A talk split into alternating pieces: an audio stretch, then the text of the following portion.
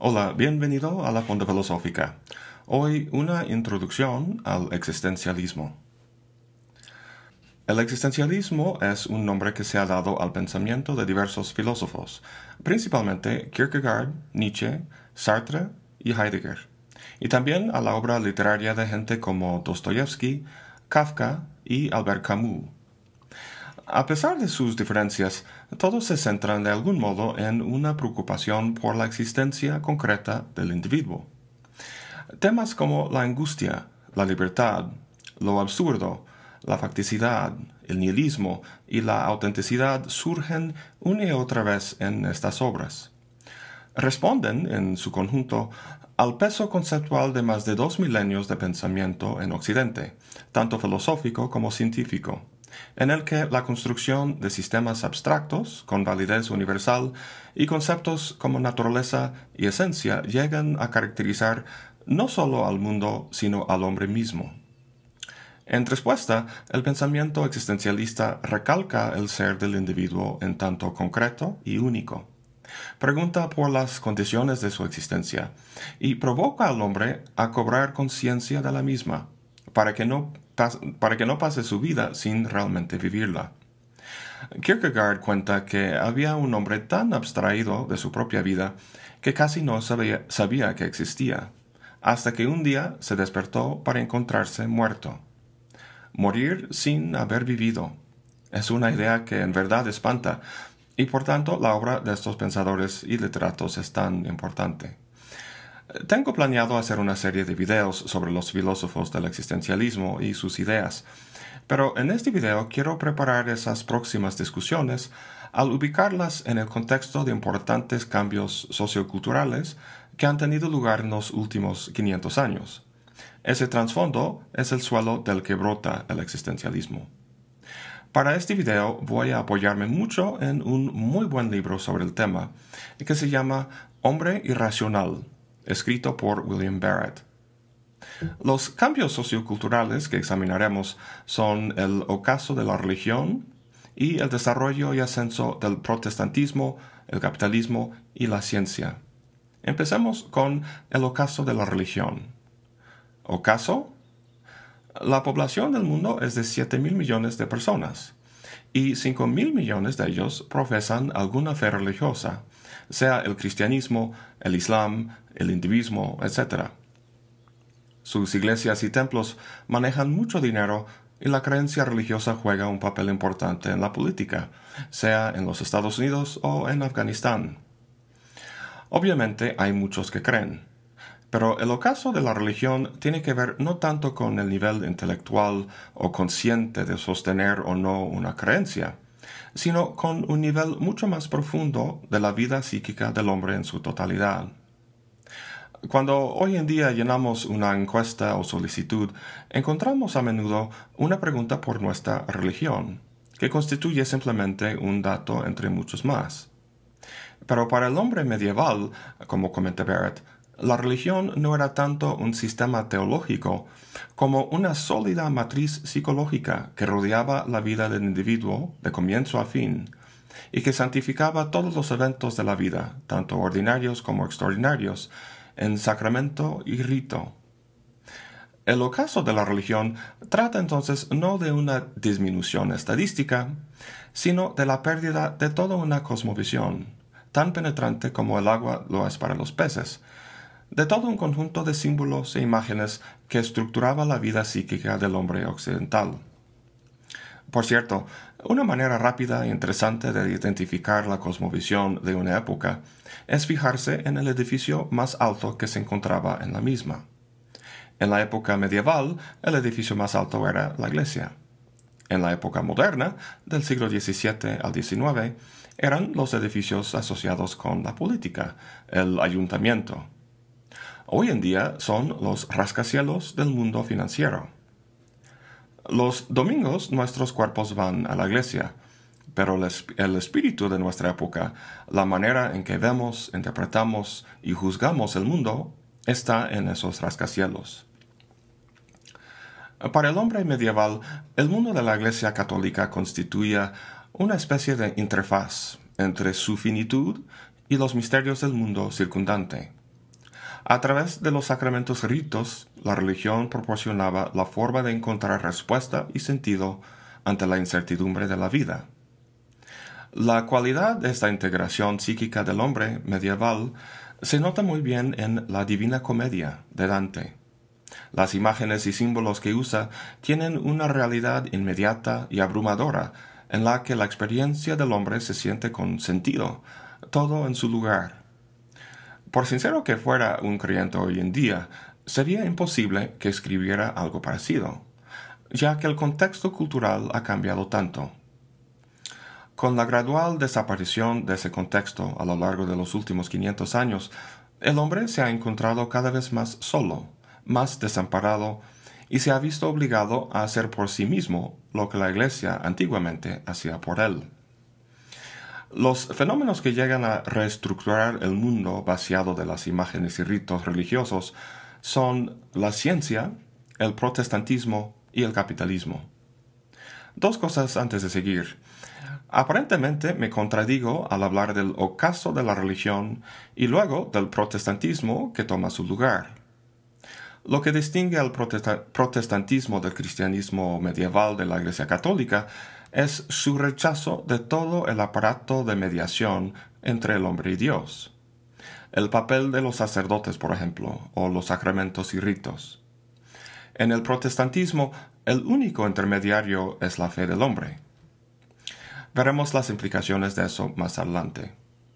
La segunda cosa que quiero comentar es que parece extraño que el protestantismo y la ciencia vayan, van a la mano en la construcción del mundo contemporáneo. ¿No choca la fe del protestante con la razón de la ciencia, que, se basa en pruebas y evidencias? Pues eso sin duda constituye una fuerte diferencia entre los dos, pero comparten algo en común la desespiritualización o desencantamiento de la naturaleza. Al rechazar el simbolismo de la Iglesia, el protestantismo reveló un mundo despojado del espíritu, un mundo de objetos hostiles al mismo, un mundo, en fin, que tenía que ser conquistado con el trabajo y la industria. Esta mentalidad se sumó a la ciencia de Galileo y el sistema de coordenadas en la filosofía de Descartes, para llevar a cabo el vaciado del mundo de todo aquello que la psique humana le había proyectado. Esta depuración de la naturaleza dejó un mundo de objetos fríos que solo pueden medirse y ubicarse en el espacio y el tiempo. Esto fue una consecuencia del protestantismo, mas no seguramente su intención. Este es el escenario católico, lo que buscaba el protestantismo era acabar con los burócratas religiosos para que el hombre cobrara conciencia de su propia relación con Dios y que lo buscara en su interioridad con un esfuerzo personal muy sincero. Esto sin duda es admirable. Valoramos los que hacen las cosas de forma auténtica y con espíritu, en vez de forma mecánica y rutinaria. Pero lo que hizo, Lutero tuvo un costo psíquico importante. La depuración que mencioné empobrece al hombre, lo deja desnudo ante su Dios y las exigencias de su fe. Confrontar lo enorme y inexplicable que es el misterio divino puede ser una experiencia muy dura, como cuando Dios le pide a Abraham que sacrifique su hijo.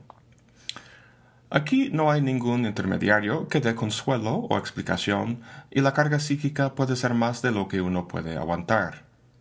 El protestantismo elevó la conciencia, pero al costo de escindirla de la profunda vida inconsciente de nuestra naturaleza en su totalidad.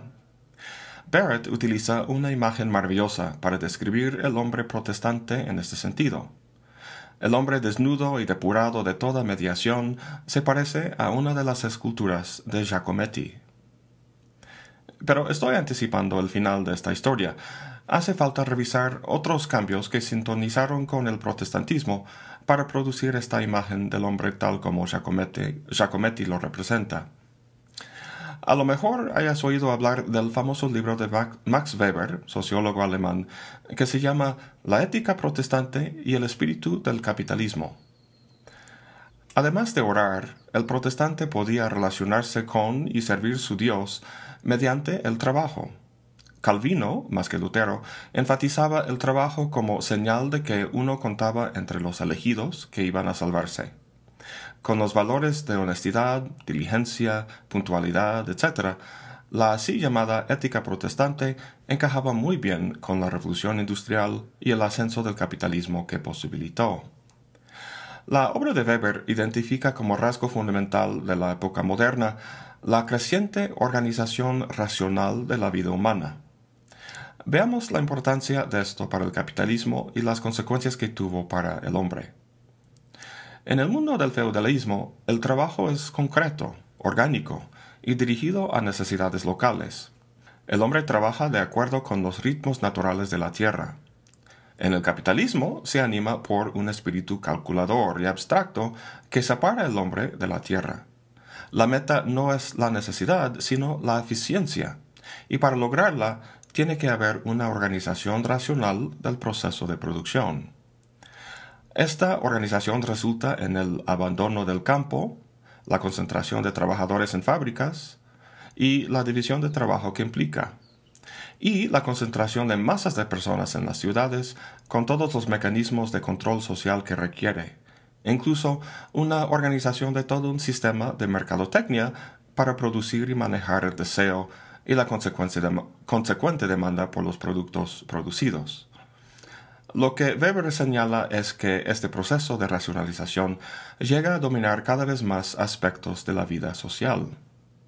El concepto clave en esta descripción es el de abstracción. En vez de una experiencia directa y orgánica del entorno, del trabajo de uno y de sus relaciones sociales, el hombre los percibe en los términos abstractos de un sistema, como elementos que se manipulan para producir un efecto. Utilizar una calculadora para averiguar cuánto hay que pagar de impuestos es algo que para un hombre medieval hubiera sido imposible y sumamente extraño. No entendemos en mayor parte los principios matemáticos que nos llevan a la respuesta, pero no importa. Manejamos estas abstracciones con el fin simplemente de llegar de forma eficiente a una respuesta. La vida del hombre moderno está rodeada de mecanismos, sean físicos o conceptuales, que posibilitan el manejo de nuestras sociedades tan complejas. Pero ese manejo requiere de un nivel de abstracción en el que el hombre medieval se hubiera sentido totalmente perdido. La racionalización y la abstracción nos han conferido mucho poder. Con ellas hemos podido transformar el planeta, aniquilar el espacio y multiplicarnos como conejos. Pero irónicamente, al igual que el hombre medieval, nosotros cada vez más nos sentimos perdidos en este mundo abstracto. En su ser más profundo, el hombre de hoy oculta una ansiedad que proviene de la sensación de desarraigo, y vacuidad. Cuando tratamos de encontrar sentido en la vida, miramos la cara de un vacío que es de nuestro propio hacer. Pienso aquí en el aprendiz del brujo o del propio Frankenstein. Sin querer hemos creado un entorno en el que no nos sentimos en casa. La ciencia, cuyo impacto veremos con más detalle en el siguiente video, ha eliminado de la naturaleza sus formas humanas y ha puesto en su lugar un, un, universo que es neutral y ajeno a los fines humanos. La religión había sido una estructura que envolvía la vida del hombre, proporcionándole un sistema de imágenes y símbolos en el que podía avanzar hacia una plenitud psíquica.